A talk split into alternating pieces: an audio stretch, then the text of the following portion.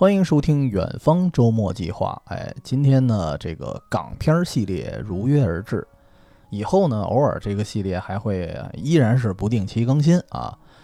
这个为什么这期又聊一个港片儿？主要是上周啊，我们泛泛的聊聊老港片的一些回忆啊，发现想说的实在是太多了。如果当时不是说做了一个 top 三的限制啊，一期节目根本放不下。尤其是像像我个人比较喜欢的这个赌片儿，根本没余地说。就这样，我们当时已经每个人说了一 top 四了得。所以我觉得还不如说，呃，单独的做这么一个系列，就是每期啊挑一些比较有代表性的港片儿，或者是呢某一系列啊有代表性的类型的港片儿，做一个单期的节目，这样专门去聊聊。然后说起赌片啊，今天咱就聊赌片儿。这个其实是让我想起了二零一九年当时写的一个公众号的推文，那时候就专门解析过赌神系列所有的故事。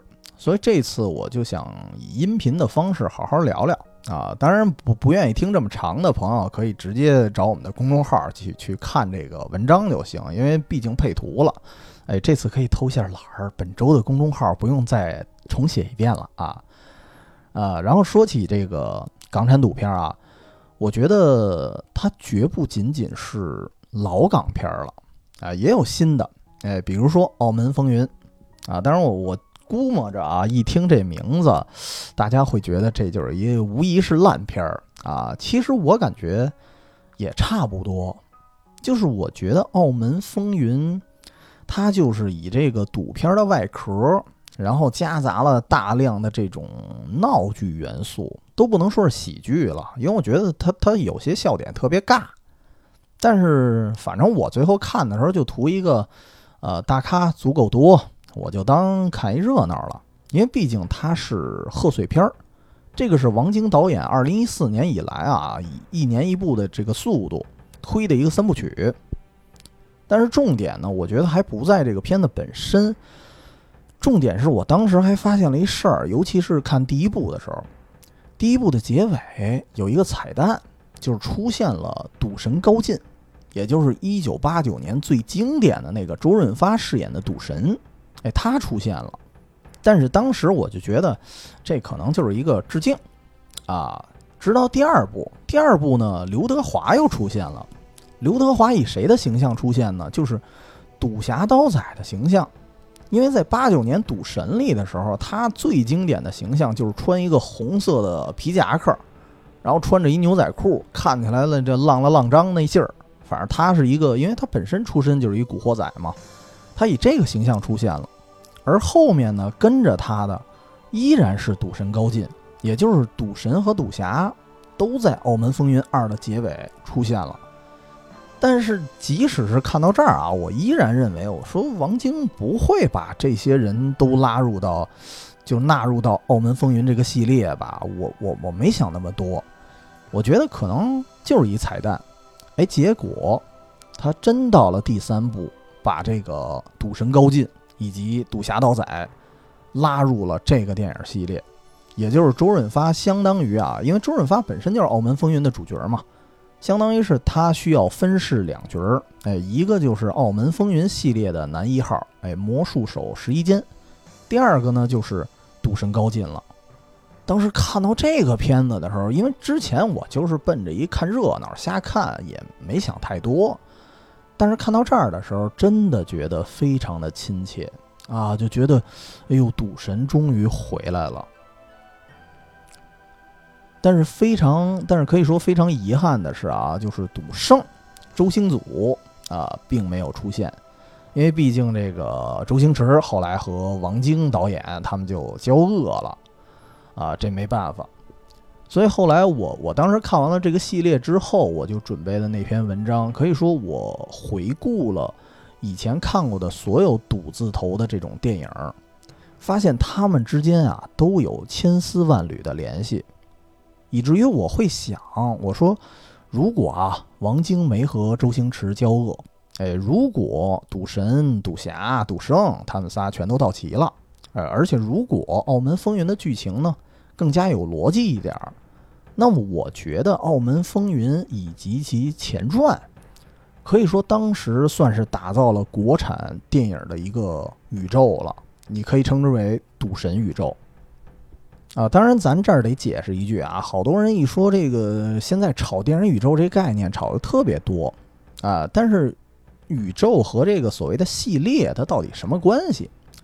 咱比方说啊，这个漫威电影宇宙，其实它是相对于漫威漫画的那个体系而言的，因为漫画是有这个平行宇宙之分啊，这个是为了比较方便开拓各种的什么外传呀、脑洞啊这些东西。您像我，我第一次看《丧尸复仇者》，有点看懵了。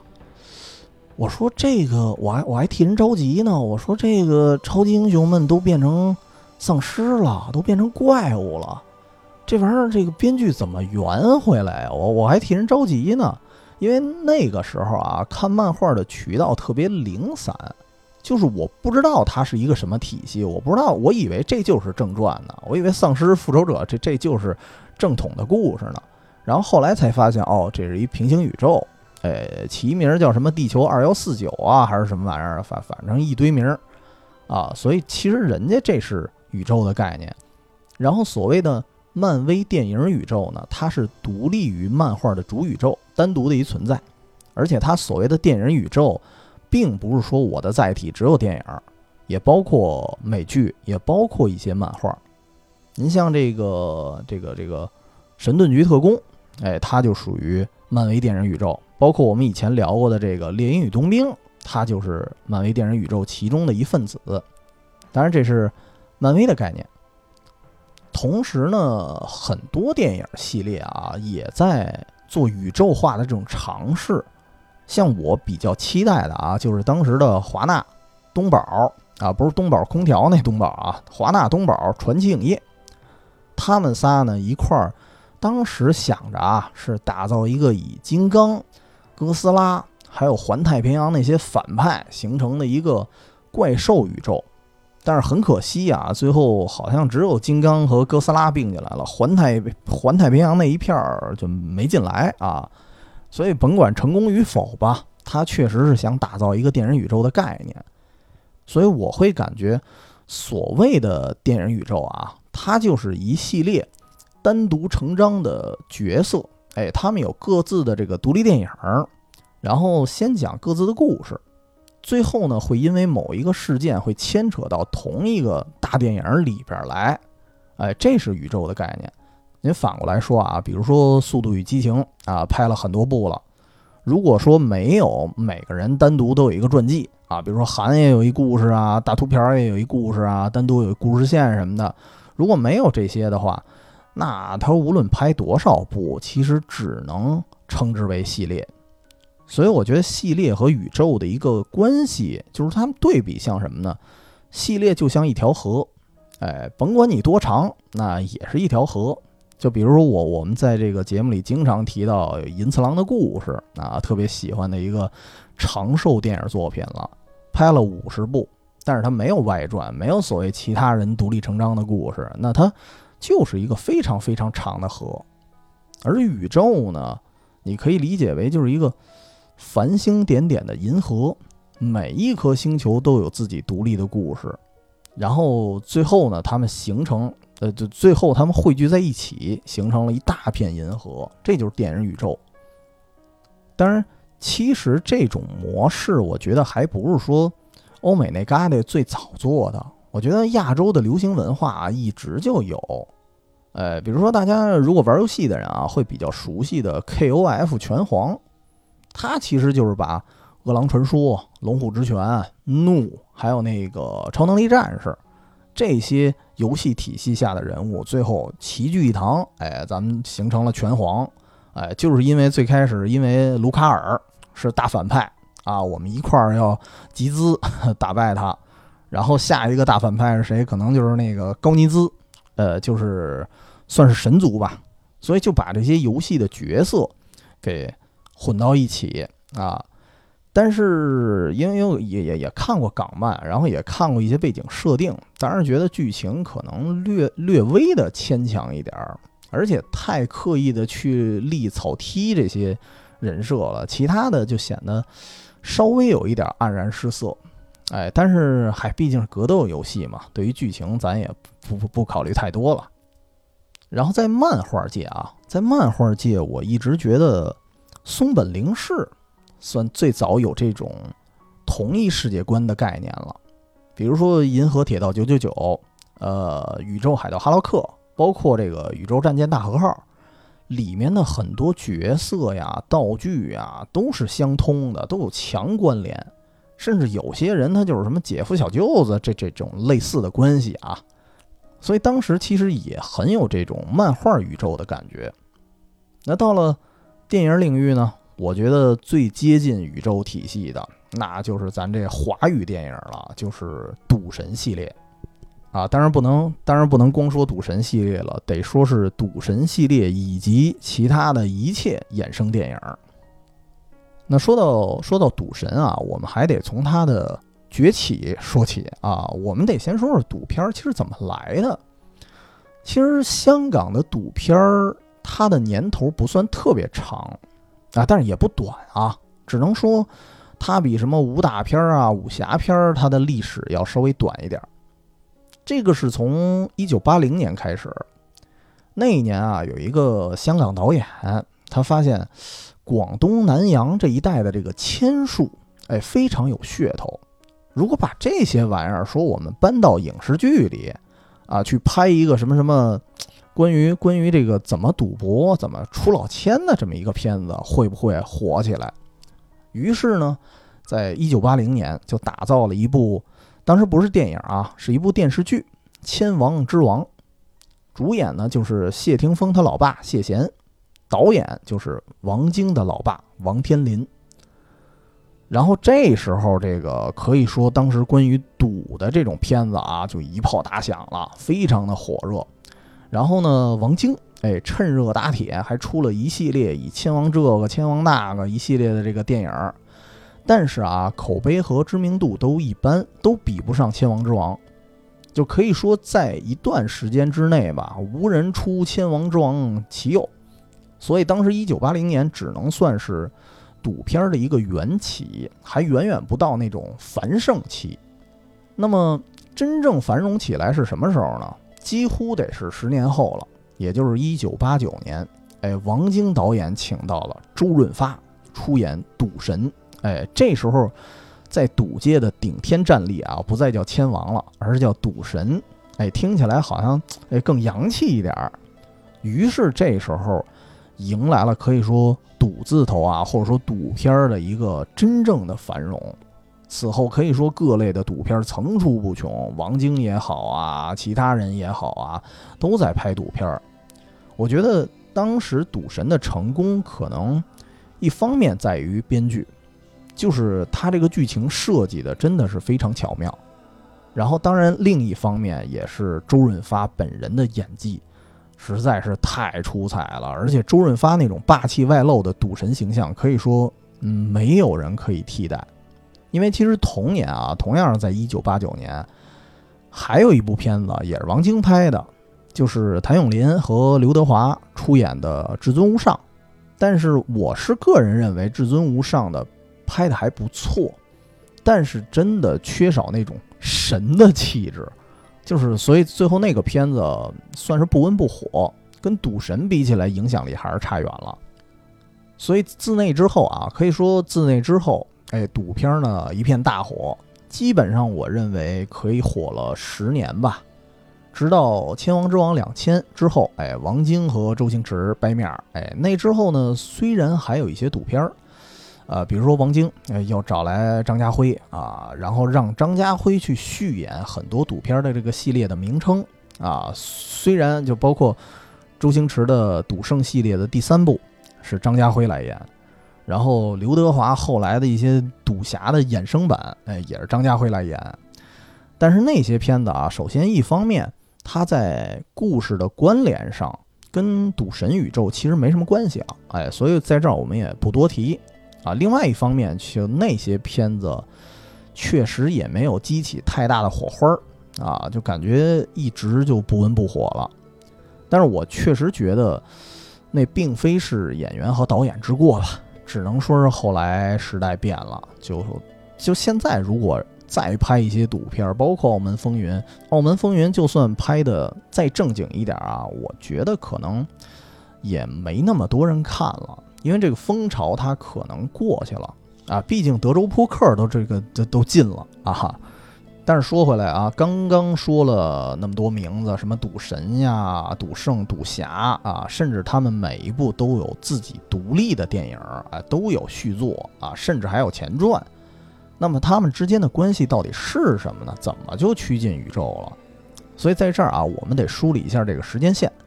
首先啊，不得不说，当时的赌神和他的衍生作品之所以没能形成一个特别完整的赌神宇宙，很大程度是当时拍摄的时候啊，有一点野蛮生长，他没有一个完善的规划，基本上就是谁火咱就拍谁。比如说当时的刘德华演的赌侠。他的英文名字当时定的就叫《赌神二》，剧情呢确实也没毛病，确实是赌神第一部之后的故事，算是一个续作。但是我估计啊，当时可能王晶就没想到有一天这个周润发能回来跟他一块儿拍这个《赌神二》，他没想这事儿。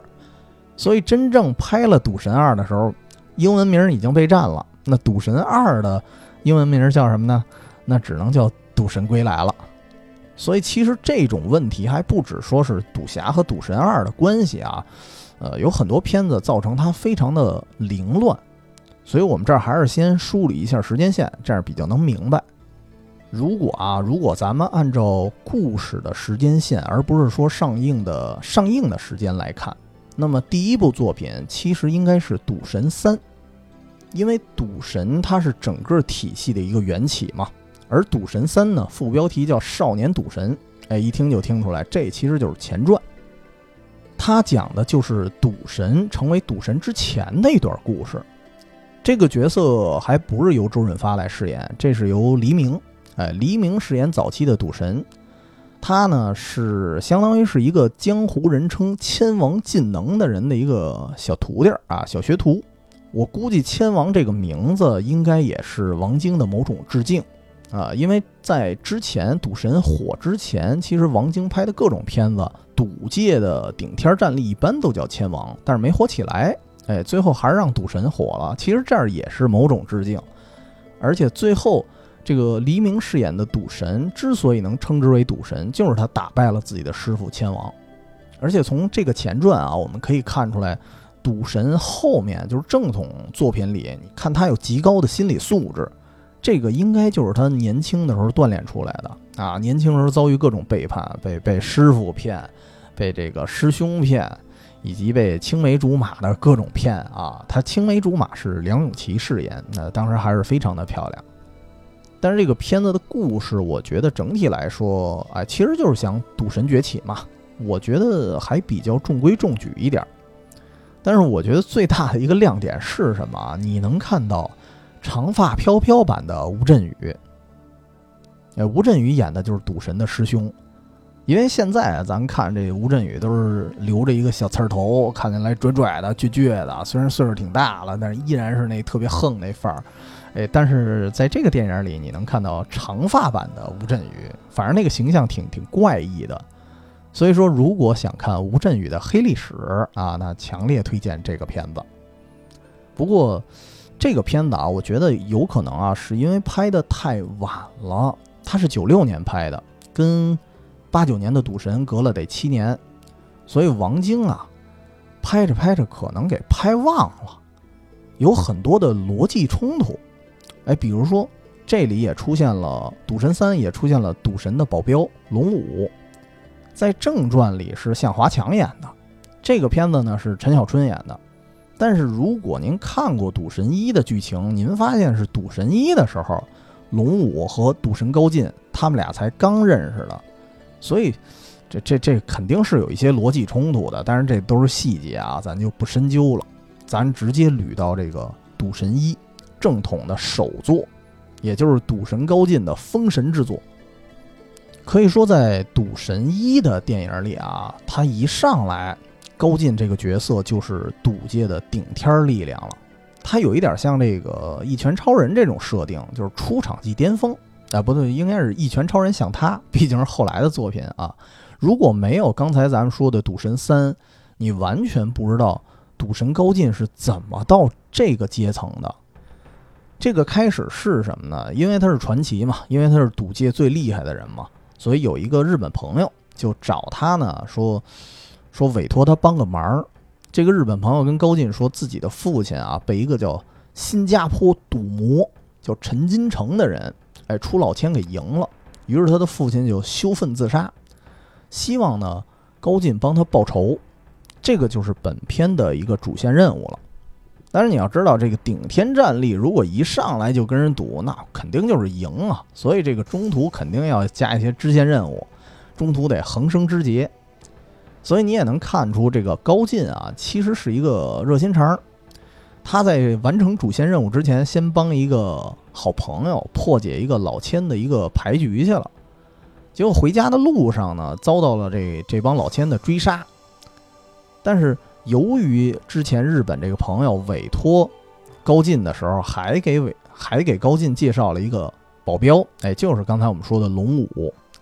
然后，所以呢，在追杀中可以说是高进有惊无险的就逃走了。啊，也不也不能说逃走，他没那么狼狈，他应该是全身而退。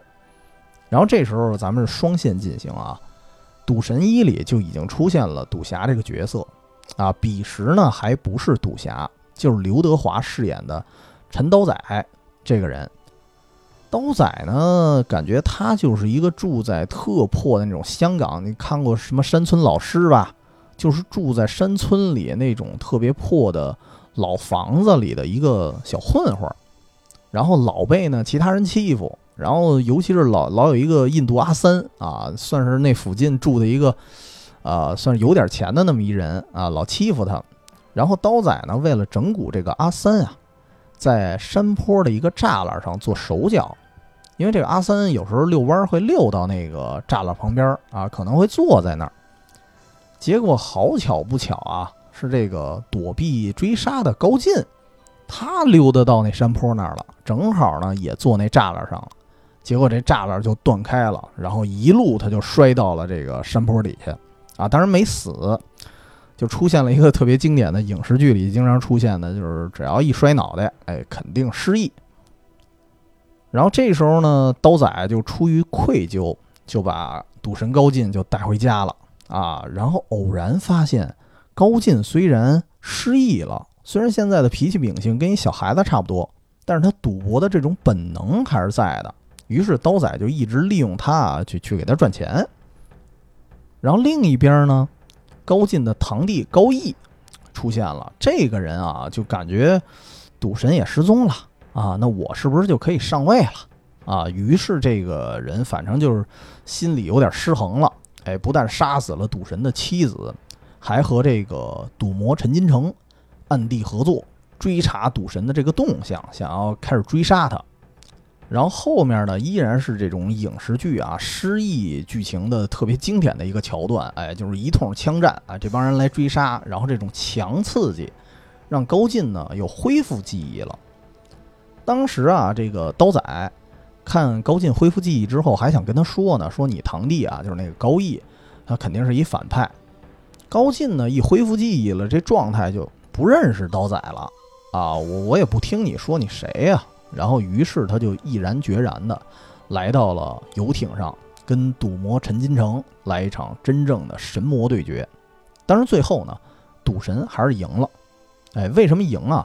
其实得这么说啊，这部电影奠定了赌神的两大能力，一个就是签术，一个就是心理战。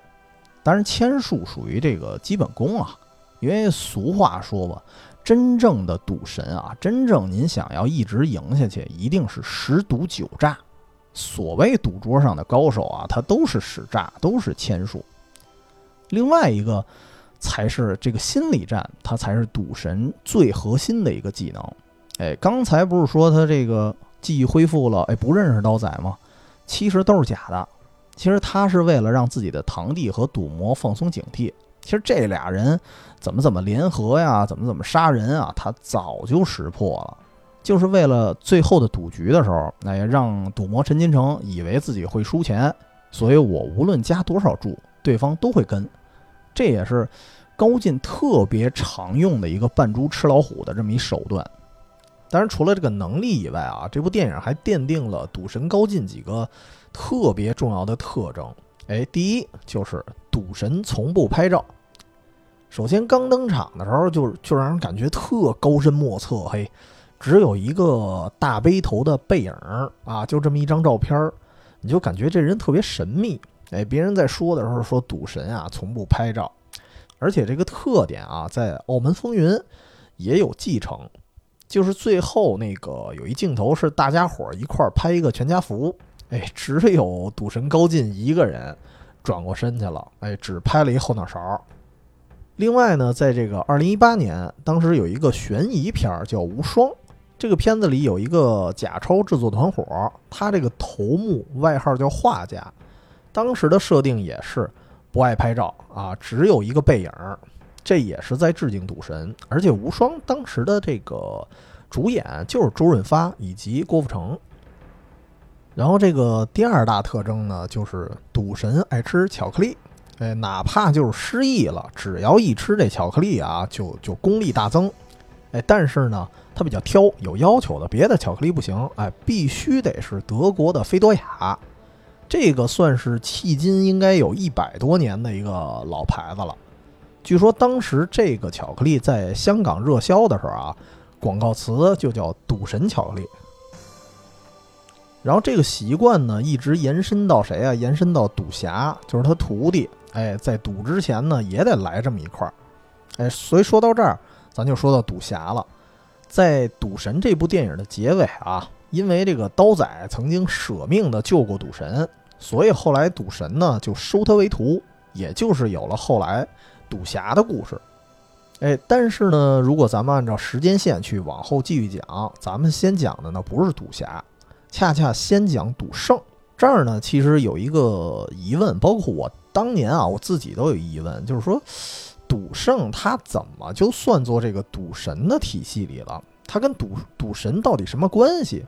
尤其是像我小时候啊，我第一次看看到赌圣这个角色的时候，是在《赌侠》这部电影里看到的，也就是说，刘德华主演的《赌侠》里，我看到了周星驰，然后后来呢，我才知道，哎。赌圣和这单独有一部电影，所以这俩当时给我看懵了。我说这俩到底什么关系啊？而且这俩赌圣他真的是，虽然演员是一个人啊，但是这俩赌圣他真的是一个角色吗？其实这是一个可以说啊，在当年算是一个似是而非的答案啊。为什么这么说呢？因为当年在商业上来说啊，首先赌圣系列包括赌圣延续篇《赌霸》。这两部片子呢，都是刘镇伟导演并且编剧的，然后制作公司呢是嘉禾。这两部片子当时啊，就是为了对标《赌神》，哎，觉得这《赌神》这拍完了，哎，赌片大火，那我们也蹭一热点，那我们也拍一赌片儿。但是《赌神》这个片子实在是太难逾越了，哎，于是怎么办呢？这个刘镇伟就想了一个骚招啊，就是。用特异功能加搞笑题材这么一个方式去拍了一个不一样的赌神啊！你叫赌神呢，我就叫赌圣。哎，你是神，我是圣，就拍了这么两部赌圣和赌霸，算是一种弯道超车的方式吧。而这个赌圣的饰演者呢，就是我后后来我们非常熟悉的喜剧之王周星驰。而赌霸呢，又称啊，它有一个副标题叫《赌圣延续篇》。这个可以理解为赌圣的外传，然后这个赌霸的饰演者呢，就是郑裕玲，也算是当时极为少见的女性赌王了，啊，然后说说起这关系，其实啊，一开始他确实跟赌神没什么关系，哎，就是一个你也算是致敬，也算是另辟蹊径这么一个另外一个作品啊，其实是没关系的，哎，所以这里有一个非常重要的人物啊，就是向华强。原来《赌神》呢这部片子就是永盛电影公司啊出的，就是向华强的公司。然后呢，这个向华强一看，哎，刘镇伟拍了一个赌圣，感觉演的呢也不错，这个角色设定也非常有意思啊，又是喜剧，然后又是特异功能，然后再加上啊，当时赌圣可以说是周星驰在电影领域的一个成名作了。虽然周星驰之前是演过电影，但是呢，感觉其他的他他之前演的那些电影啊都一般。当时有一个说法啊，就是自周星驰演完了《赌圣》之后，当然有人说，就是从此以后啊，周星驰不再叫星仔了，而可以叫星爷了。所以这个星爷这个称号就是从《赌圣》开始的。然后向华强也觉得，嘿，周星驰不错，嘿，这演员也挺行。然后这个《赌圣》这个设定，哎，也不错。于是就重金邀约这个周星驰到自己这个永盛电影公司。然后呢，还是找王晶当导演，咱们呢再拍一个《赌神》的续作，把你呢直接拉到我们这个《赌神》这个系列的剧情里边来。所以他使用的啊，确实是赌圣的人设，但是由于一些版权问题，因为原来是嘉禾嘛，然后后来跑到永盛来了，所以涉及一些版权问题，这个人设你不能表现的这个过于直白，所以就是赌圣这个名号。这个称号还是在的，但是这个角色的人名儿，哎，给做了一下修改。原来在《赌圣》这部电影里啊，当时是刘镇伟恶搞了一下他们的工作人员左颂生，于是呢，就给这个这个赌圣这个角色起名叫左颂星。左颂生后来其实也拍过一些电影，包括当时那个。张学友和许冠英演的一个恐怖喜剧片儿啊，也是刘镇伟导演的，呃，那叫《猛鬼差馆》，那里边左颂生演演鬼。然后到了永盛的赌神宇宙里边，这个赌圣就改名了，改叫什么呢？好像第一部我记得是叫摩罗星，就是赌侠里边，然后后来就改成了叫周星祖，反正意思都是差不多啊，反正外号是一样的。然后这两部片子啊，《赌圣》和《赌霸》呢，在上映的时间上，其实跟《赌侠》来说是前后脚，《赌圣》是在《赌赌侠》之前上映。那当然了，因为正因为是先看到《赌圣》，哎，出色的周星驰的表演，然后向华强才决定，哎，我们得拍一个《赌侠》，然后得把《赌圣》给拉进来。然后《赌霸》的上映时间呢，是在《赌侠》之后，但是。根据电影一些剧情的细节描述啊，你能发现赌圣和赌霸的故事应该是在赌侠这个时间线之前。我们可以简单说一下故事。赌圣啊，特别简单，赌圣就有点像以前看漫画什么龙虎门那感觉。主人公就是咱咱简称叫阿星吧。主人公就是阿星，从大陆到香港探亲，投奔谁呢？三叔，呃，吴孟达演的。这吴孟达这角色基本上在赌片世界里啊是串场的非常厉害的，就是感觉哪儿都有他。三叔呢发现了这个周星驰会特异功能，于是就借助他这个能力啊参与赌博去挣钱。然后后来呢这个名气越来越大，后来就卷入到了什么呀两拨人的争斗当中了。这两拨人一个就是台湾赌王陈松，一个就是香港赌王洪光。也称红爷，哎，这个名字非常重要啊，得记住。这这个后面还会出现。当时这两大赌王呢，一个是这个陈松啊，台湾赌王陈松就是刘镇伟自己演的；香港赌王洪光呢，是由秦沛饰演。然后阿星呢，现在这两波争霸的一个漩涡当中啊，当然其实他是给这个陈松服务的。陈松虽然作为一个台湾赌王，感觉。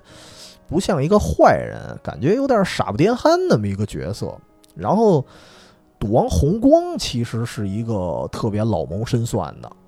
然后他其实是阿星，其实是帮助呃台湾赌王去对抗香港赌王这么一段故事。但实际上又是被这个香港赌王在利用啊，也非常的无奈，飞沙风中转的感觉。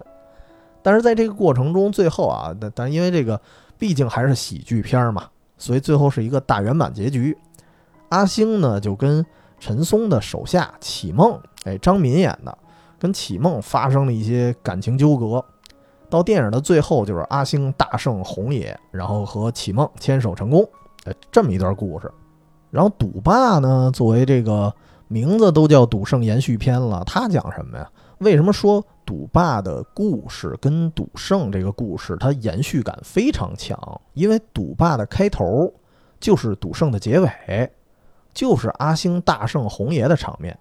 然后最后呢，这个阿星跟三叔说了一句：“哎呀，我发现这个赌这个事儿还是挺好玩的嘛，我想去环游世界，跟世界的高手呢去交个手啊，有这么一对儿交代。”然后后来这个在赌霸的正片里啊，阿星就不再出现了。但是这时候这个台湾赌王和香港赌王 这这俩反正闲的没事干啊，又卷土重来。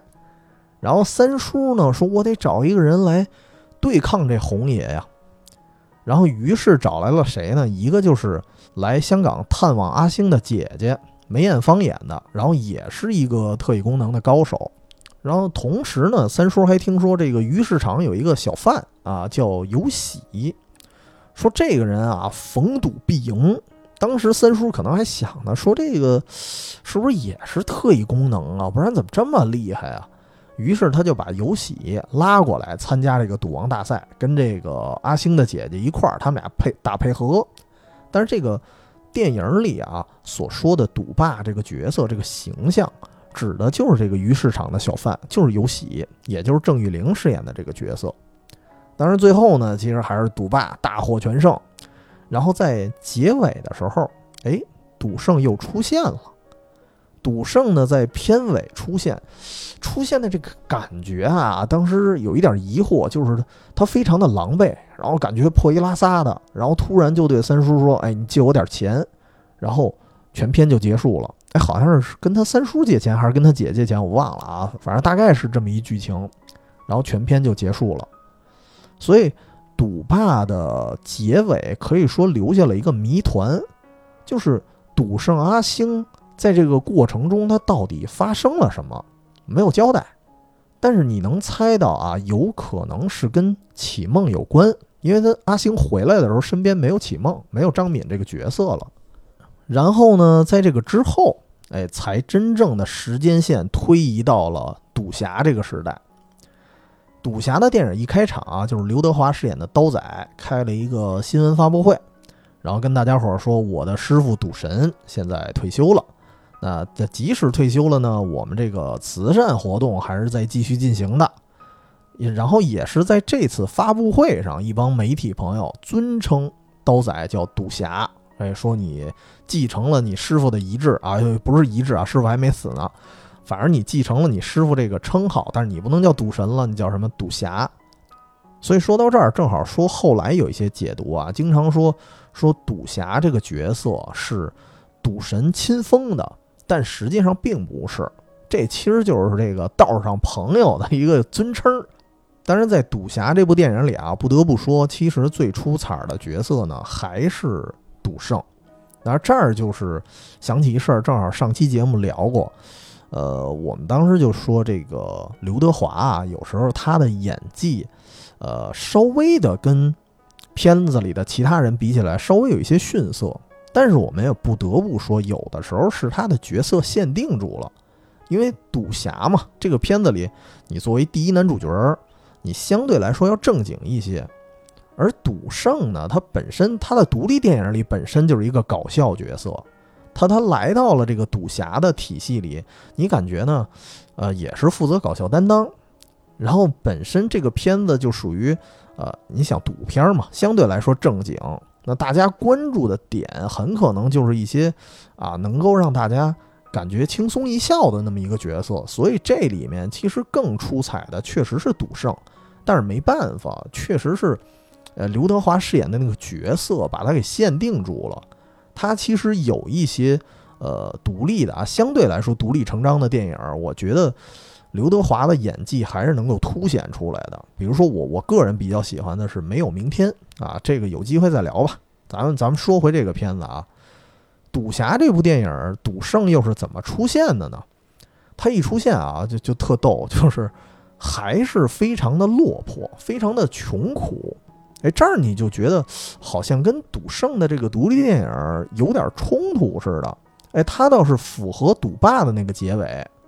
这是为什么呀？这是在赌侠里边啊，给赌圣这个角色追加了几个设定啊，也确实是因为如果都会特异功能啊，这事儿就就属于 bug 了，这就没法玩了。就是如果你真会特异功能，赌圣完全可以超越赌神。所以在这里面啊，追加了几个设定，就是一，你不能用特异功能来给自己谋利，哎，不然会受到天谴。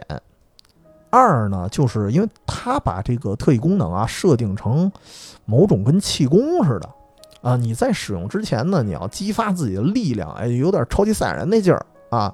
所以说你在散功之前，你把这个功散掉之前啊，不能爆粗口，不然会失去自己的功力。所以这儿我们其实也能理解，就像赌圣第一步，虽然他赢了这个红爷的钱，但是不能为我所用，所以只能捐出去。所以这一步出现的时候啊，就感觉啊非常的落魄。当然有可能啊，我猜像之前咱说这个赌霸，赌霸的结尾虽然留了一个悬念，不知道启梦到底发生什么了，但是你能感觉到啊，可能赌霸的结尾是为了圆赌侠的这个设定。因为赌霸毕竟是在赌侠之后拍的嘛，虽然虽然作为刘镇伟导演啊，他没有这个义务去圆，但是如果说有一些艺术追求的话啊，我觉得他可能还是想表达一下，就是说，哎，呃，我在赌侠之前，他可能这个赌圣这个角色变得已经落魄了，所以他进入赌侠这个体系里非常符合他的身份，所以我觉得赌霸有可能是刻意的为了跟赌侠去衔接。那这时候呢，很落魄，怎么办呀？对吧？你这赌完了钱，自己又不能用，那这特异功能相当于有跟没有一样。然后这时候这三叔啊，三叔又来了，出了一坏主意。他说：“这样吧，要不，呃，你拜赌神为师，哎，对吧？你学习真正的赌术，这样你不是靠特异功能来赢钱，那这样呢，赢的钱咱不是就可以花了吗？”于是这个赌圣呢，他就真的去找赌神去了啊！当然没找着，因为这一部赌神啊，呃，基本上没出现。于是他遇见了赌神的徒弟赌侠。呃，赌侠这部电影可以说在赌神宇宙里非常重要，因为它可以把这个宇宙几个非常重要的角色做了一次碰头。哎，赌侠出现了，赌圣出现了。包括赌神的那个保镖龙武啊，也依旧出现，以及呢，算是赌神的宿敌了，就是反派陈金城啊。虽然陈金城还在狱里关着，但是他派出了自己的侄子，哎，想跟这个赌侠一较高下。而且，而且这个片子到了最后，其实赌神也出现了，出现了一幕。呃，我不确定他是用的剪辑的手法，还是说周润发真给了一面，还是真来了，还是怎么着？这我不知道。但是至少呢，这些非常非常重要的角色在这里算进行了一次大集结，所以其实它挺像那个复联当时那个电影的，只不过就是阵容啊，因为当时这个确实人也少，然后也没做那么大局，所以阵容还是稍微的单薄了一些。那这就说回来啊，说赌侠这部电影它究竟讲了什么？这就是讲啊，又是又是得提到赌魔了，赌魔陈金城啊，贼心不死。于是派自己的侄子叫什么叫侯赛因，说想整垮赌神，但是赌神人退休了，归隐了，你找不着人啊。说那那不行，就咱就弄赌侠吧，啊，也算报仇啊，毕竟都是继承人。于是这是一场继承人与继承人之间的大战。但实际上呢，侯赛因他比较阴险，提前呢偷袭赌侠，所以在一次遭遇战之中啊，就是龙武首先就被抓了。然后能够证明赌侠身份的人，也就是当时赌神的那个日本朋友，然后也被杀了，所以赌侠一度就是陷入困境。然后这个时候，赌圣啊本来是来挑衅的，本来砸场子啊，其实他想拜师，但是拜师吧又又不太甘心那个样子啊，还得摆出一副特别凡尔赛的样子，反正就特别特别矛盾。但实际上，赌圣最后跟赌侠还是惺惺相惜的。所以这两个人啊，算是联手。联手的同时呢，又加上了一个啊第三方战力，谁呀？还是龙氏家族。龙武虽然被抓了，但是龙武的妹妹还在，龙九。然后这帮人一块儿就打败了反派，就这么一故事。但是在这个赌侠电影的过程中啊，发生了一个小插曲，说是一个插曲，但是非常重要的一个戏份儿，就是赌圣阿星遇见了一个女人，在一个好像是在一酒吧里，我记得，而这个人呢，依然是由张敏饰演。啊，但是这儿得追加一句啊，就是说张敏可以说赌神系列里片子啊出镜率最高的一个女演员了，因为赌神一那个高进的老婆是张敏演的啊，最后被杀了。赌神二里呢依然是张敏演赌神的老婆，但是是另外一个人啊，另外一个角色啊，但是也被杀了。啊，都是张敏。然后赌圣阿星呢，喜欢的启梦，首先是张敏。然后在这一部呢，又出现了一个张敏演的角色，但这一部就不是启梦了，叫梦罗。然后这个时候，阿星在酒吧里碰到梦罗之后啊，他的第一反应是他误认为这是启梦，而且他说了一句话，就说：“启梦，我找你好久了，就是你到底去了哪儿？”所以从这个细节啊，也能看出来，那么赌圣就是赌侠里的赌圣，跟赌圣那部电影独立电影的赌圣就是一个人，因为他喜欢的人都是一个人，而且从赌侠的这个故事线来说，那也应该是在赌霸之后，就是赌圣落魄的跑回来的这一段过程之后，那么启梦究竟是去了哪儿呢？可以说。呃，应该算是赌神这整个体系里的一个遗憾了，因为最后就是没有交代，也不知道他是发生了什么啊。然后再加上可能啊，是因为一些版权的问题，所以很多剧情做了一些模糊的处理。所以在这儿呢，咱就不深究了。哎，说完赌侠呀，咱们说说赌侠二。赌侠二这部片子，我觉得挺奇葩的，就在于它的主标题是赌侠二。那按理说啊，应该是赌侠刀仔接下来的故事，但是呢，赌侠其实在这部根本就没有登场，而且在之后啊，陈刀仔作为赌侠的形象呢，除了特别后来的《澳门风云》以外啊，就再没有登场过了。而这部所谓的赌侠二呢，它还有一个副标题叫《上海滩赌圣》，哎，所以才说它比较奇葩呢。其实它是按照副标题来的，其实它讲的是赌圣的故事。这个片子咱就简短结束啊，就是赌圣阿星，哎，突然某一天，这个被那个特异功能的一一帮老对手找上门来了，然后做法呢可能做的有点大方，然后一块儿就穿越到了老上海，然后这个片子可以说是融入了上海滩里头非常重要的角色，包括这个丁力啊、许文强啊，有他们这一票人的黑道故事，然后同时还融入了一些抗日元素。啊，当然，最后演的这个剧情还是特异功能来展现一些赌博的对决。但是这个片子有意思的是，最后啊，赌圣呢穿越回来了，就是他回到这个现在的世界了，然后又再次遇见了张敏。但是最后啊，你不知道张敏到底演的是谁了，你只能说呀，就是哎，赌圣阿星他自顾自的对着张敏这个角色喊了一声“启梦”，电影就戛然而止了。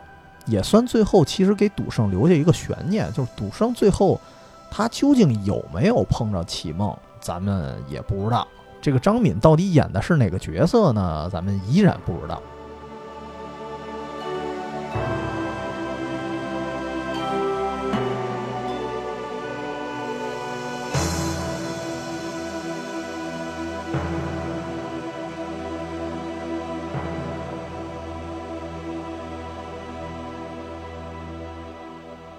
反而，总之呢，最后赌侠所谓的赌侠二其实是拍了一个赌圣的续作。然后接下来咱说到呃时间线，哎，我我其实这不好说啊，就是接下来我想说的是赌神二。按照上映时间呢，它的上映时间是九四年，所以它是应该是在赌侠二这个上映时间之后。但是从时间线上来说啊，我个人认为应该是赌侠二之前。为什么这么说啊？呃，首先，《赌赌神二》这部片子呢，周润发回归了啊，依然是赌神高进。然后在这里面呢，就是高进和龙五啊，这俩哥们儿好久没见了，哎，说咱叙叙旧。然后高进说了一句话，就说这个如今刀仔和阿星呢混的都不错啊，名声也很响亮啊，我这个做师傅的也可以踏踏实实就隐居了。但是这一点呢，又跟后面的一个设定不太，就是有一些矛盾吧，不太相符。呃，因为如果按照后来赌圣了，赌圣还真拍了二了，是一续集，不是赌侠二脱名的那个续集啊，是赌圣二真拍了一个续集。按照赌圣二开头的口径来说呢，赌圣阿星最后是失踪了，所以呢，失踪的那一段故事很可能就是之前咱们说上海滩赌圣，他可能穿越回来了，然后穿越回来了之后一见张敏，可能就就就隐居了，可能是因为这么一事儿失踪了，所以。如果赌圣失踪，那高进不可能跟龙武说啊，这个阿星什么的混得不错，因为高进啊虽然隐居了，但是从这片子你能看出来，他对江湖上的事儿啊还是有很高的敏感度的，所以阿星失踪这事儿他不可能不知道，所以我我只能觉得啊，就是《赌神二》这部片子应该是在《赌侠二》这部片子之前。但是这个，但是这个确实不重要啊，因为当时还是那句话，就当时这些片子啊拍的有一些野蛮生长，人家想没想这么周到呢？可能我也多虑了。所以对于剧情这事儿啊，先不重要，重要的是这个这部片子，哎，赌神回归，而且他的心理战也终于回归了。我一度认为，就是赌神二的心理战可以说是超越了第一部，算是一个登峰造极的作品了。这个片子得得说说剧情了，这这片子不说剧情不行。这个电影呢没开场多久啊，就是他的赌神的宿敌，哎，赌魔陈金城这老头又来了，哎，还挺辛苦啊，又来了。只不过这次呢，他不是靠自己了，他是依赖别人去帮忙，哎，对赌神进行复仇。然后这个被被依托的这个人是谁啊？是台湾的一个黑道，叫裘孝痴。反正整个赌神这个系列里啊，我最不喜欢的就是这角色了，因为我觉得这人感觉就是一心理变态，就他是一纯疯子，他不像其他的那种赌魔也好啊，赌王也好啊，至少他有这种气质在。裘孝痴感觉就是一个就是一杀人狂，而这个裘孝痴呢，一上来就杀死了赌神的老婆阿柔啊，阿柔就是还是张敏演的。然后这个阿柔呢，在弥留之际，就劝赌神高进说：“你别再踏入江湖了，因为毕竟没有人能赢一辈子，你也会输的。”对，而且他在弥留之际还跟赌神说：“你能不能发誓说一年之内，至少啊，至少一年之内你别赌博？”于是赌神呢就承诺了，说：“好，我一年之内不赌博，也不去复仇啊。”同时呢。赌神还说了一句话，说：“至于赢不赢这事儿啊，我可以跟这么跟你说，就是正常人呢不会赢我，哎，除了北京的张宝成，因为他曾经变走我一张牌。当时看到这儿的话，我我就觉得，哎，张宝成肯定又是一重要人物，而且这个人物啊，一定又是一个特异功能啊。然后这句话呢，被这个裘笑痴的小弟他听到了。”后来呢，就就打小报告告诉裘孝痴了。于是裘孝痴说：“这张宝成这人厉害呀。”于是他们俩啊，就裘孝痴就找到这个张宝成。后来他们俩就联手了。后来呢，就是一个漫长的复仇之旅。可以说一年之内啊，赌神真的是遵守承诺，一直忍住就没复仇。在一年之后，进行了一场大决战。当时裘孝痴啊，还觉得你看我的赌技也还行，哎，同时呢，我又有张宝成这个特异功能的加成，所以我应该是稳赢。哎，还真的，他最后跟赌神赌博的时候啊，你感觉已经把这个赌神逼得走投无路了，甚至有点失去理智。当时赌神高进就已经把所有的家产，什么我瑞士银行啊，什么什么我几套房产，我全盘押上。裘孝痴想，那我赢定了，你要压，那我就跟呗。结果最后，裘孝痴满盘皆输。哎，这是为什么呢？因为最后你发现啊，张宝成啊，压根儿就是一个化名儿。所谓跟裘孝痴去合作的这个张宝成，根本就不是什么特异功能这么一个人，他是赌神一个玩魔术的朋友，就是为了迷惑裘孝痴。然后让裘孝痴哎放松警惕哎什么都敢下注，最后一下注哎，然后输给了赌神。这个可以说当年是赌神在一年前就已经做好的局，而这个反派怎么也想不到，一个人会在自己死去的妻子面前都说谎。就当年说什么正常人不会赢我，除了北京张宝成，这句话压根儿就是说给裘笑痴那个小弟听的，就为了让他汇报。然后这个诡计可以说后来啊，被赌神系列的影迷一直是津津乐道，哎，并且称之为一年之计。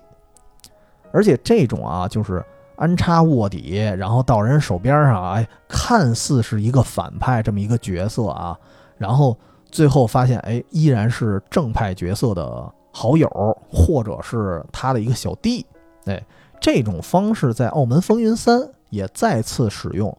所以从这点来说啊，《澳门风云》其实还还算是用心吧。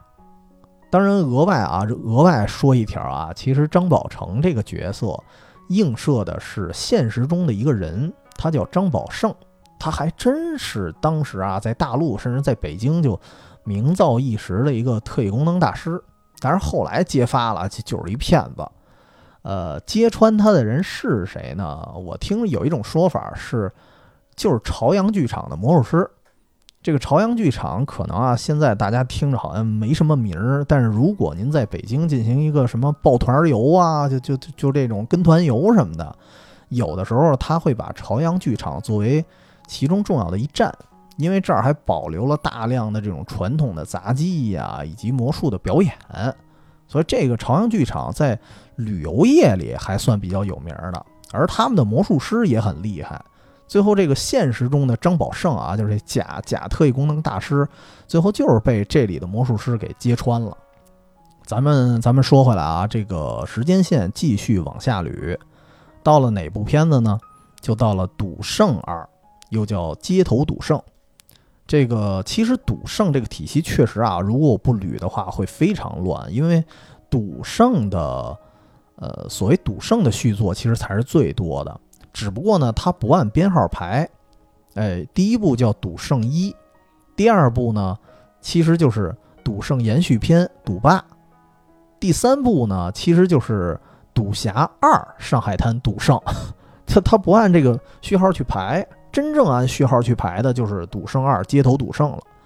这个片子啊，换了一家公司啊，算是王晶自己的公司制作了。呃，也是继承了赌圣这个名字，称之为赌圣二。故事线呢还真是相关，呃，只不过啊，只不过这里边基本上像周润发呀、刘德华、周星驰，呃，都没有再出现了。这里的赌圣是谁呢？呃，得说说故事啊，就是前面说了，在这个电影的开头设定就说赌圣啊失踪了，具体在哪儿呢？没人知道。所以我猜有一种可能就是。呃，当年赌圣穿越到上海滩，一部分人就以为他失踪了。后来他穿越回来呢，反正也没人知道我我穿越没穿越，对吧？反正也没人知道我回来了。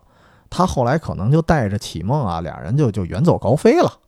三叔虽然是一个见证者，但是他可能为了就成全阿星，哎，我就对外宣称啊，赌圣失踪。但是三叔呢，这个这个。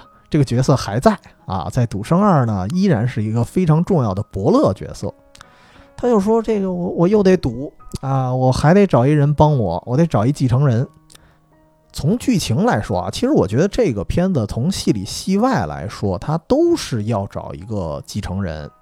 三叔呢是要找赌圣的继承人，而王晶呢是要找周星驰的继承人。于是，一个叫葛民辉的人啊应运而生。葛民辉在这部电影里出演的一个角色叫蒙面赌圣，特点啊依然是特异功能，所以说特异功能应该就是赌圣这个名字所富含的一个意义了。换了一个别人，其他的流派都不是特异功能，只有赌圣才是特异功能这个专属的流派。但是不得不说啊，这部片子很可惜，就是葛民辉啊，我觉得他他算是一个很有才的人。然后喜剧的方式只不过跟周星驰其实不太一样，然后再加上呢，呃，我觉得那个时代的片子啊，我觉得还是看颜值的，它不像现在，比如说你演技好啊，演的还算不错呀，像像黄渤这长得就不是很帅气的人，依然可以当主角。但那个时代确实是看颜值，再加上赌圣之前的角色都是周星驰啊，确实是很帅的一角色，然后突然换成了葛民辉，就有点胖，然后再加上有点苍老，因为葛民辉长得反而挺显老那么一人，当时岁数应该不大，所以容貌上呢差点意思，所以跟周星驰比起来啊，就逊色太多了。所以《赌圣二：街头赌圣》这部片子啊，没火起来。然后后来王晶就转而挖掘张家辉了，但是张家辉呢，至少在喜剧这个范围内啊也不行。所以《赌圣二》这个片子仍然啊，就感觉应该是赌神系列一个非常接近尾声的作品了。这一作之后啊，虽然仍然有一些片子，它属于你可以理解为呃赌神这个世界观之下的。但是呢，其关系还没有这部片子密切呢。因为这部片子虽然刚才说了，这个周润发、刘德华啊、周星驰都不在，但是也有一些让人感觉亲切的角色。呃，比如说三叔，哎，他就一直在，而且还追加了啊，追加了一个跟龙氏家族又有关系的角色，就是甄子丹饰演的龙五的弟弟龙七。哎，至此啊，龙五、龙七、龙九啊，这龙氏家族在这儿都出现了。而且从这个龙氏家族的出场，也可以印证这个赌圣呢，就是赌神体系的一部分。哎，说到这儿呢，时间线算是捋完了啊。能跟赌神有紧密关系的，在九十年代基本上也就这些了。加上后边这个《澳门风云》三部曲，加起来好像得有十一部吧？啊，我不会算数啊，有可能算错了，反正好像是十一部啊，可以算是。华语电影最接近电影宇宙的这么一个体系了，可以说这个系列我们重新复盘啊，再去看的时候，你会觉得它跟呃漫威的那个体系非常接近。就是比如说啊，主要角色神圣侠啊，这个简称不是神圣侠，这简称不是我瞎说的啊，这是在其他的电影在致敬的时候会把赌神、赌圣、赌侠简称为神圣侠。神圣侠呢都有自己独立的故事和独立的电影，然后同时呢，因为某些事件还会相互融合。但是可惜的是啊，我真是觉得，哎，澳门风云本来可以承担一个重任，然后最后把神圣侠，包括最后赌霸、赌王啊，如果有机会的话，最后全都汇合在一起啊。当然因为种种问题嘛，就没能完美的集结。然后另外一方面，其实这里面就是赌神世界里出现的一些角色啊，也特别近似于什么漫威、DC 那些超级英雄的感觉，都是各具特色啊，要么就是有超能力啊，要么就是 I'm rich 啊，有钱啊。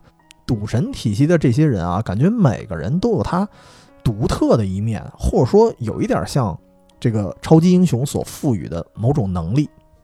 哎，比方说，咱说赌神啊，得先说赌神，他最大的能力是什么？就是心理战，这应该是他最具特色的一个技能了，算是赌界巅峰。怎么走上去的？就是靠心理战。其实签术都都放一边儿，但是很遗憾的时候，确实得说一下，呃，赌神的命运，就是从赌神三部曲来看啊，一二和一个前传。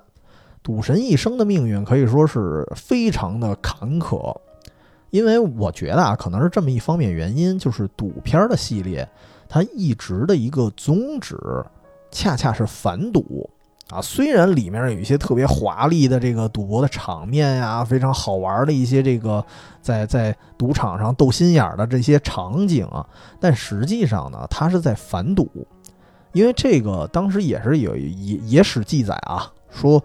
王晶的母亲据说就是烂赌成性，这给王晶幼小的心灵留下了某种阴影。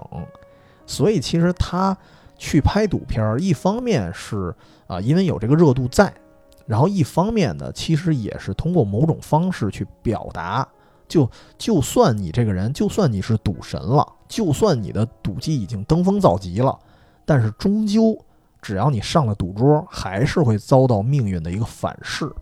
所以他讲的可能是这么一个道理，哎，然后再再说赌圣，赌圣的能力就非常有意思了，非常明显了，就是特异功能，哎，相当于那些超级英雄里的那个所谓的变种人，而且就算是他的传人啊，蒙面赌圣，哎，葛明辉那蒙面赌圣能力依旧是特异功能，所以说赌圣啊，应该就是自成一派，哎，就是特异功能赌术的这么一个代表。当然，呃，之前也说到这个张家辉的赌圣三啊，就完全没关系了，而且也没有任何特异功能的表现啊，所以这个我就单聊，那个单拎出来不算。而且不得不说的啊，就是赌圣的命运其实也非常坎坷。其实他感觉跟赌神差不多，就是虽然自己喜欢的女人没有被杀，但是呢，要么就失踪啊，反正要么就就最后也不知道怎么就不了了之了。反正最后的结果，赌圣呢也属于人间蒸发，算是一种遗憾吧。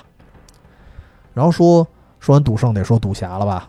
哎，赌侠呢？可以说他继承了赌神的签术，啊，但是心理战我觉得一般，只能说赌侠给我感觉最大的特色就是一一种打不死的精神吧，因为他本身就是从小混混，就是从泥淖里出来的这种非常接地气的这么一种身份。然后我记得当时赌侠里，赌侠那个电影啊，有有一段就是他第一次败给侯赛因的时候，非常的落寞。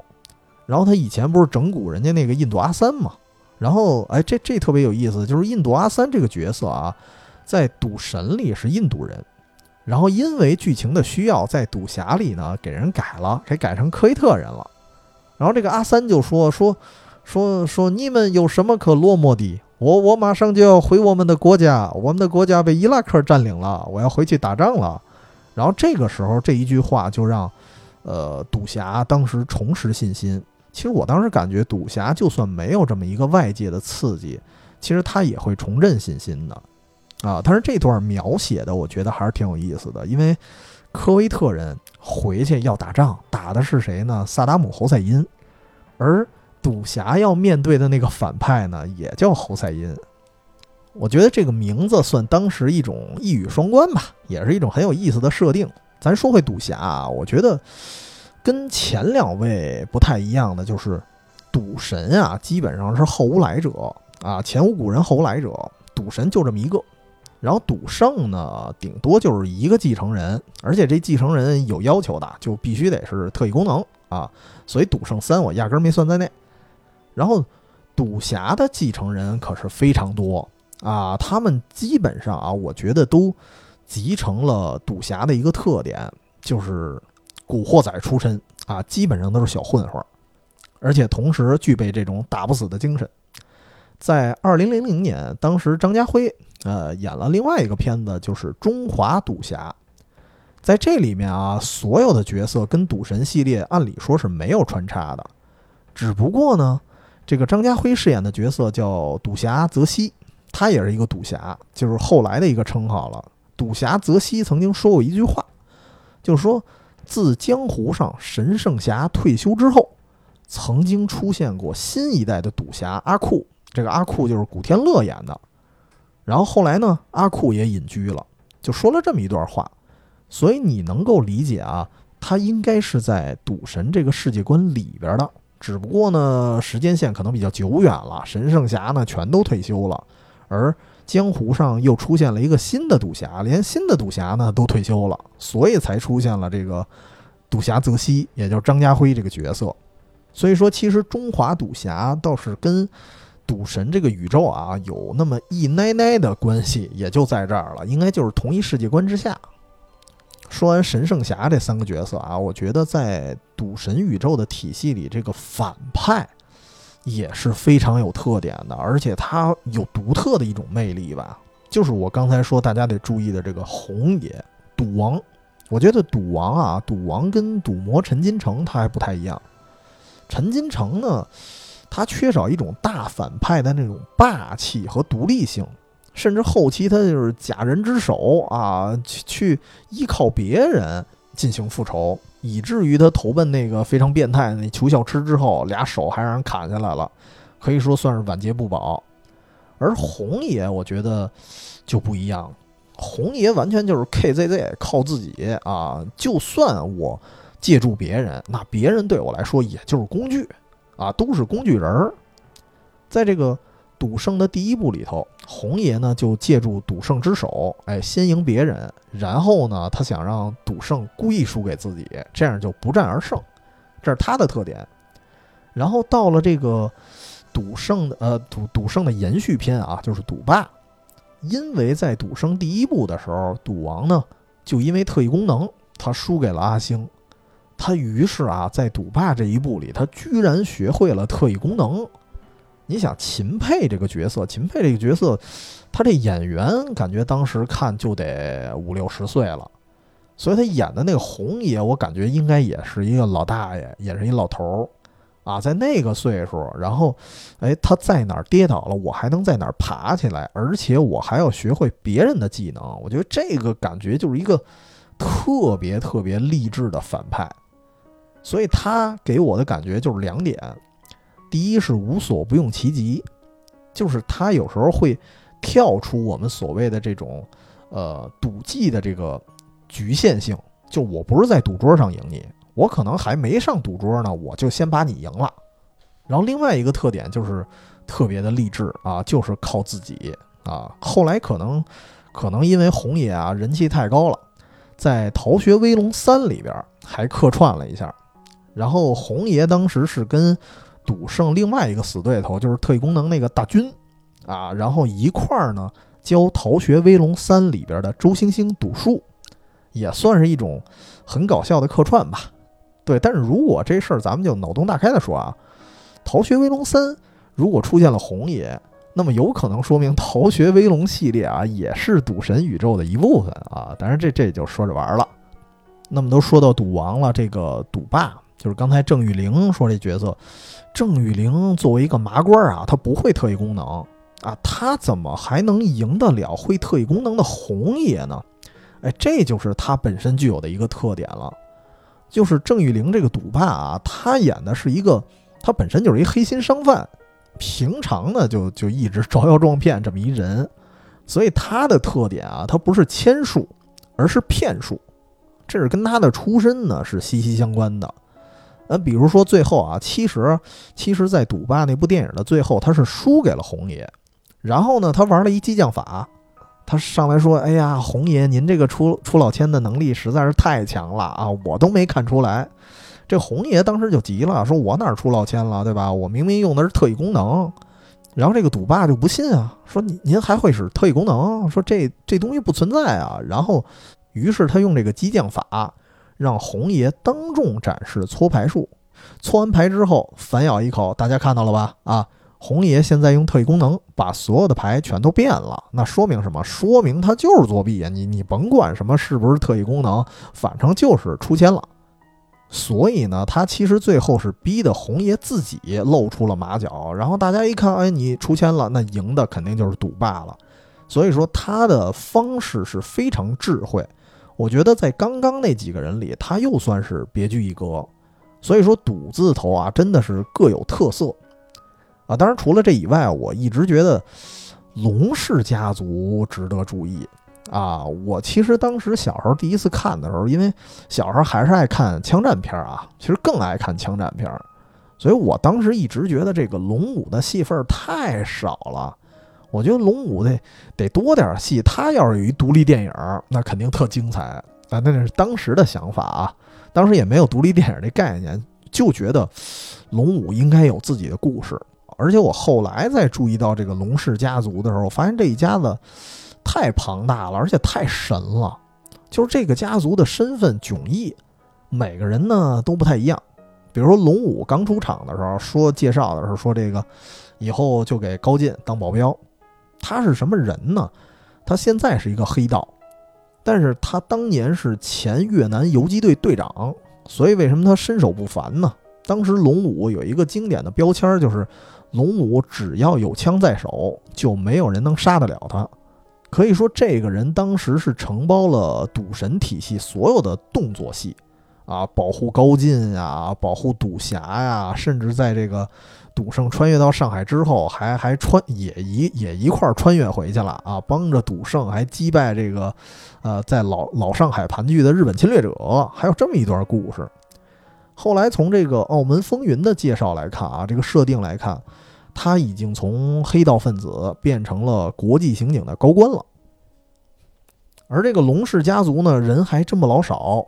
你看，这个在《赌赌圣二》里有甄子丹，啊，叫龙七，也是一个国际刑警；在《赌侠一》里头有陈法蓉饰演的龙九，呃，他的身份是香港警察政治部高级督察。对，反正呢都是挺能打的角色。然后后来《澳门风云》呢，这个向华强把自己儿子向佐给叫上了啊，又演了一个角色叫龙十五。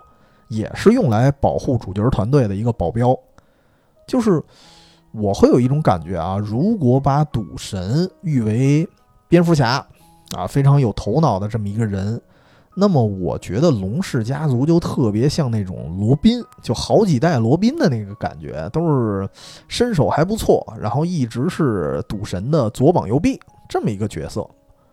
当然，除了龙氏家族啊，这个还有一个搞笑担当，那就是吴孟达。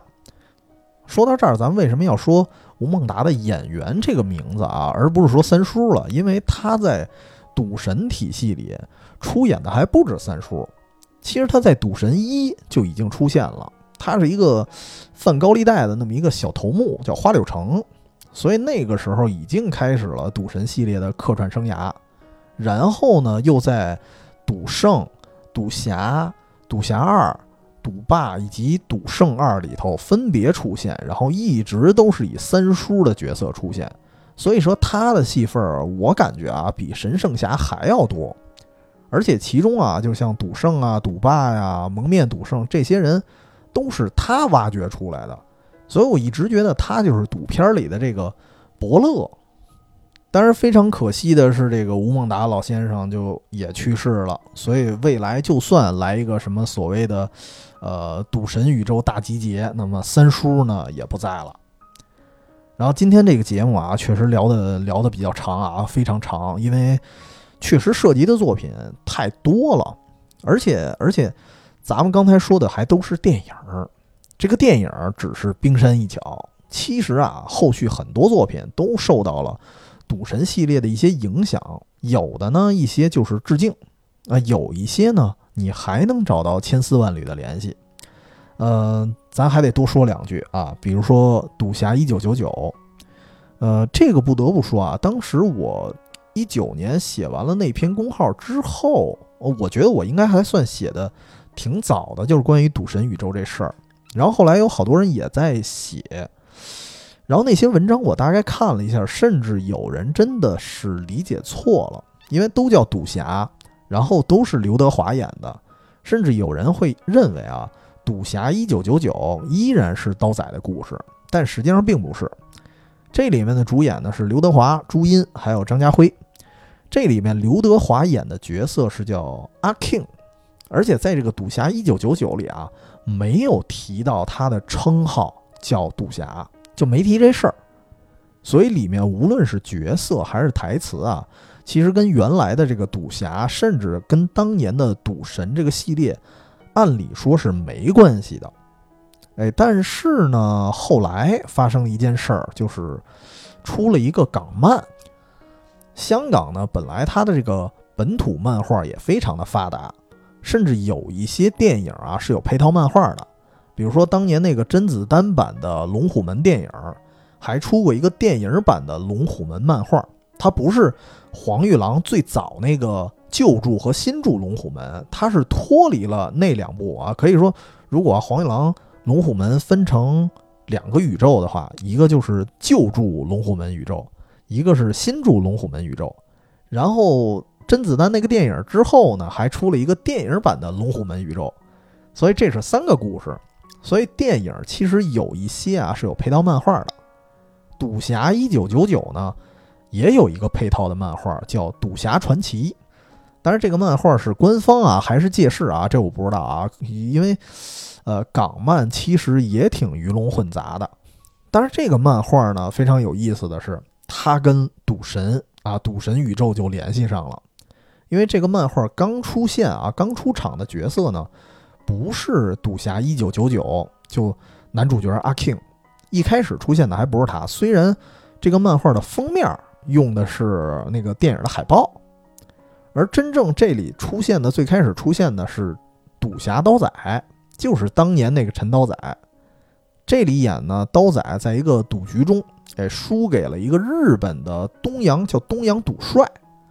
然后紧接着没多久呢，阿 king 也出现了，呃，然后阿 king 呢，当时的状态是我要击败赌神。你感觉阿 king 是一个以反派的形象出现的，然后赌神呢找不着，肯定又找刀仔啊，又跟刀仔赌了一场。这场呢虽然算是一个平局，但是从刀仔那个状态来说啊，感觉刀仔哎略逊一筹。所以看到这儿的时候，我还觉得哎呀，这个赌侠刀仔这有点窝囊啊。但是啊，如果是熟悉赌神系列电影模式的人，你不难发现，其实这是一场局。这个刀仔呢输给东洋赌帅这事儿是真，但是输给阿 king 呢是假。这俩人啊压根儿就是朋友，这俩人做了一局，让赌帅以为这俩人势如水火，其实这俩人早就联手了。而且从电影里来说啊，这俩人确实啊都是刘德华演的，都属于正派形象。然后最后这俩人呢就一块儿把这个。赌界的日本侵略者给打跑了。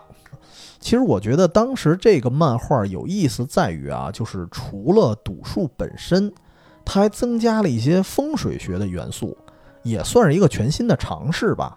这个是确实以前的赌片很少涉及的一个领域，但实际上在现实中，我觉得大家会经常使用这个概念。比如说，大家打打着麻将，或者说玩着牌，老觉得哎呦，我这个手气也不太好，要不我换个座儿。对吧？要不我换个地儿，他就老觉得风水会扭转过来，嗯，然后甚至有时候真的啊，换一地儿手气可能就有变化。而这个漫画呢，它里面会提到大量的一些风水学的知识，甚至在现实中啊也会有人提及。哎，比如说那个澳门，澳门我不知道有没有朋友去去那儿赌过啊？澳门的普京赌场，啊，不是那个新普京啊，是那个老普京赌场。它的那个楼的造型啊，其实就有风水学上的意义，因为它那个造型，您远远一看啊，感觉就像一鸟笼子，什么意思呢？是百鸟回笼，有的进没得出。这意思就是您拿来多少钱到我们这儿赌，您都带不走。然后包括它大门的设计也非常有意思，是一个鲸鱼的嘴的形状，哎，寓寓意是什么呢？就是鲸吞，哎，你带多少钱来，我都给你吞了。所以这个漫画对现实的一些影射啊，你感觉它也是在阐述一些所谓的签术的一些阴暗面。我觉得内容终究其实还是在劝人戒赌。然后这个漫画的结尾也算留下一点小惊喜，就是赌圣呢也回归了。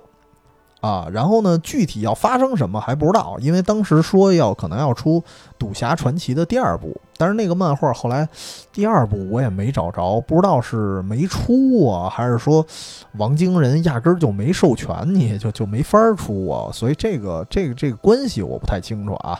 所以这个我们暂且当成一个同人志来看，只能说这个形式还是挺有意思的。然后最后呢，最后我们再说一个啊，就是小时候还曾经看过一个电视剧叫《胜者为王》，当时是在录像录像带上看的。这个录像带我记得还挺山寨的，它的封面应该是被那个时代的 PS 改过的。它的名字写的叫《赌神之胜者为王》，但实际上，首先它跟赌神没有直接关系。它是一部电视剧，这个电视剧的名字就叫《胜者为王》，但是年代呢稍微有些久远了，我不知道有没有人看过。这个这个片子特别有意思一点啊，就是它有个片头，专门说了说赌分五派，五派是哪五派啊？神圣侠霸王，这明显就是指着刚才咱们说的那几个人。只不过呢，这里就是归类为五派，有一点这个华山五绝这意思了啊，什么什么东邪西毒、南帝北丐、中神通。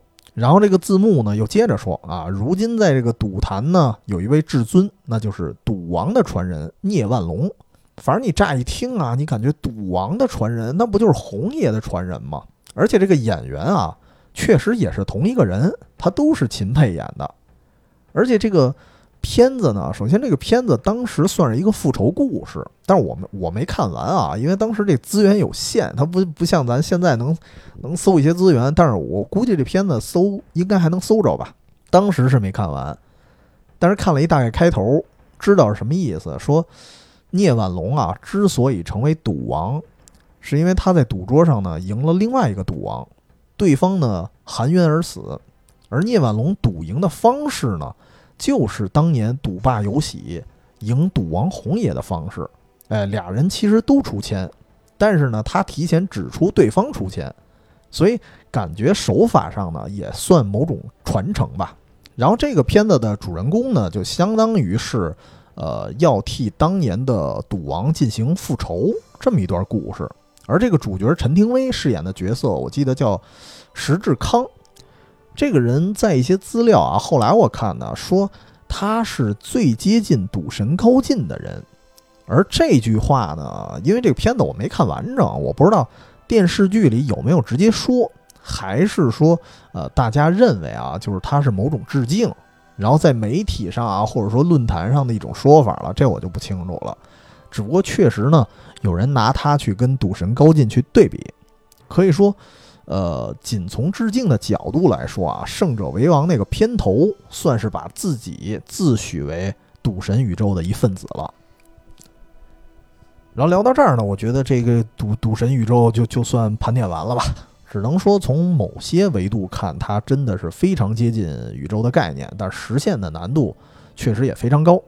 啊，毕竟当时很多电影的拍摄确实太粗线条了啊，各个赌片也分属于不同的电影公司，想成为一个完整的体系几乎不可能，所以只能说它是非常非常的接近啊。可能呢还有一些其他相关的片子，不过我自己这边呢涉猎就比较有限了，我就还真不知道有没有其他的了。所以有了解的朋友也可以帮我们补充一下，可以加我们的。远方全拼加 FM，这是我们的公众号，然后里边有我们的加群方式。如果您对当年的老港片啊，或者说对当年的很多这个赌片本身就特别感兴趣，哎，可以跟我们来聊聊。嗯，那本期节目先聊到这里吧，然后祝大家周末愉快，拜拜。